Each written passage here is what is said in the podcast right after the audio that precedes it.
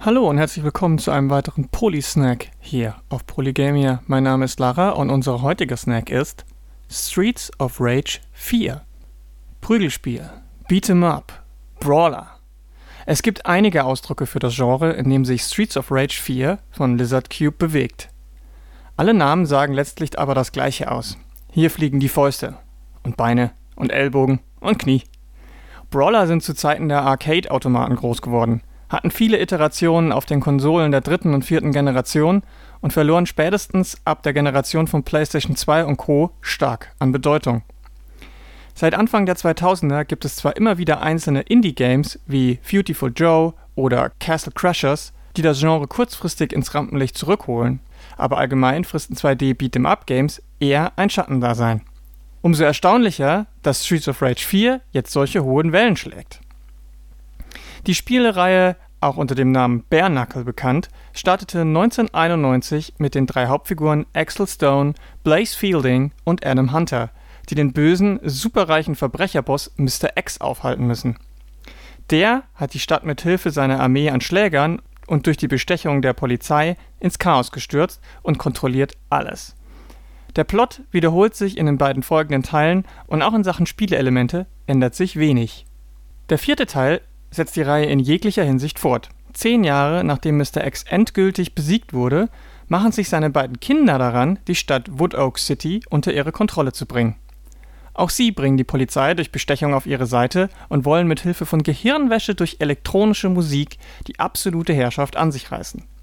Also treten Axel und Blaze unterstützt von den zwei neuen MitstreiterInnen Floyd Eraya und Cherry Hunter, auf den Plan, um ein weiteres Mal die Stadt und ihre BewohnerInnen zu retten und die Stadt wieder sicher zu machen. Der Plot ist leider eine verpasste Chance.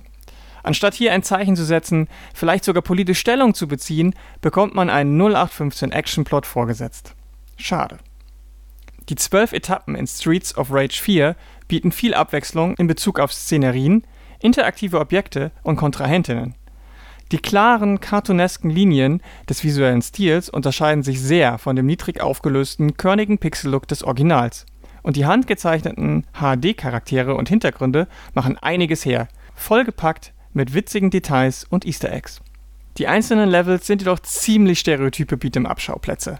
Eine Bikerbar, Abwasserkanäle, Hinterhöfe, U-Bahn-Fahrten, Aufzüge oder Chinatown.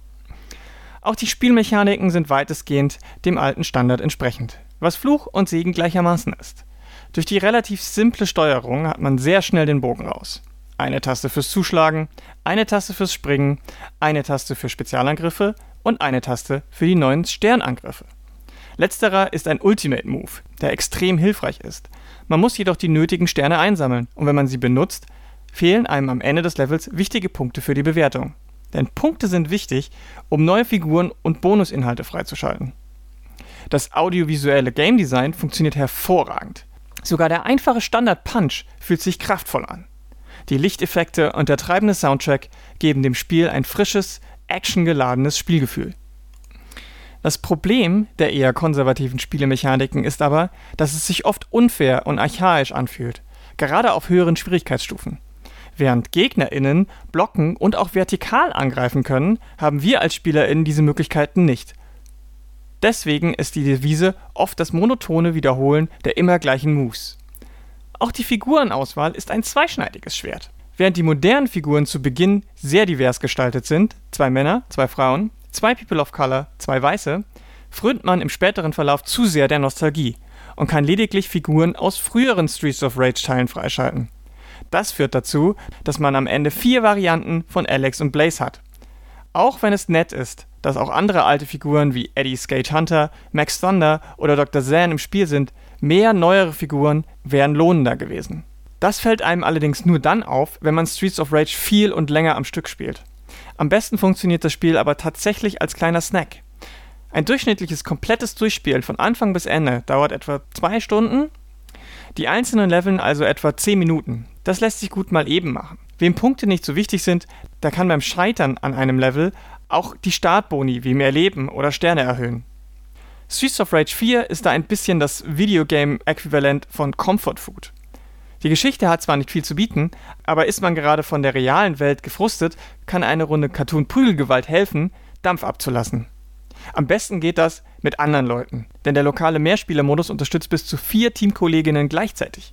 Online-Koop geht zumindest zu zweit. In Zeiten, in denen viele große Spielemarken einen mit riesigen Welten, cineastischen Stories und zig Spielstunden vereinnahmen wollen, ist Streets of Rage 4 eine angenehme, kurze Abwechslung. Polycast.